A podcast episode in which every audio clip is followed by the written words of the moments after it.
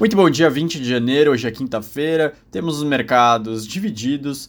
As bolsas asiáticas tiveram mais um dia positivo, enquanto as europeias viraram quase todas para o negativo, o dólar sem uma direção tão clara. Na Ásia, o que prevaleceu foi o entendimento positivo em torno do, dos movimentos do Banco Central da China, já vou comentar sobre ele, enquanto na Europa a preocupação é claramente com a inflação. Vamos aos indicadores que eu acho que vai ficar mais claro falando sobre eles. Primeiro, na China, então, o Banco do Povo da China, o Banco Central deles, cortou a taxa de juros de curto e longo prazo, no começo da semana tinha cortado a de médio, a de um ano caiu de 3,80 para 3,70, enquanto a de 5 anos de 4,65 para 4,60. Aí você vai falar, poxa, mas cortes são tão tímidos. De fato são, mas é a primeira vez em 21 meses que o Banco Central reduz as duas taxas ao mesmo tempo. É muito mais pela sinalização e pode ser que aconteçam ainda mais cortes adiante. E o banco está falando claramente que vai agir mais cedo e com mais força para estabilizar a economia em 2022. Lembrando, um ano bem, bem importante politicamente para a recondução do Xi Jinping para mais um mandato, para o seu terceiro mandato. Saindo da China e indo para a Europa, a zona do euro experimentando a máxima histórica desde 91 que não enxergava uma taxa de anual de inflação ao consumidor tão alta, em 5% no mês de dezembro, acelerou dos 4,9% de novembro, segundo a Eurostat. CPI, então, amplia a pressão para o Banco Central Europeu também apertar sua política monetária, lembrando que a meta é 2.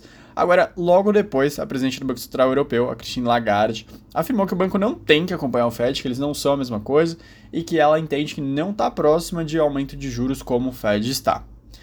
Dito isso, ainda na região, o índice de pressão produtor da Alemanha soltou de 19,2 em novembro para incríveis 24,2 em dezembro de 2021, segundo os dados da Destats, comparação anual. Só os custos de energia dispararam 69% na comparação anual de dezembro. Então fiquem bem atentos ao tema da Rússia com a Ucrânia, isso tem bastante impacto nos preços de energia na Europa e como vocês podem ver, está impactando muito os preços.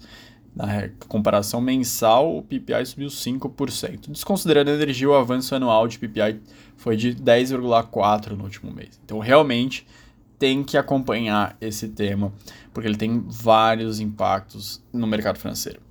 Saindo da Europa, vindo para o Brasil, a Anvisa cobrou mais dados para liberar autotestes. Aí você pode perguntar, poxa, mas está batendo, reca...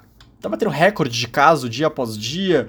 Isso é um exemplo de burocracia? Sim e não porque a Anvisa afirmou que o único, que o principal ponto que eles estão cobrando é uma falta de planejamento do Ministério da Saúde sobre como que seria uma notificação de casos positivos, que não simplesmente sair vendendo os casos para não perder o controle da política pública de saúde em torno da, da pandemia.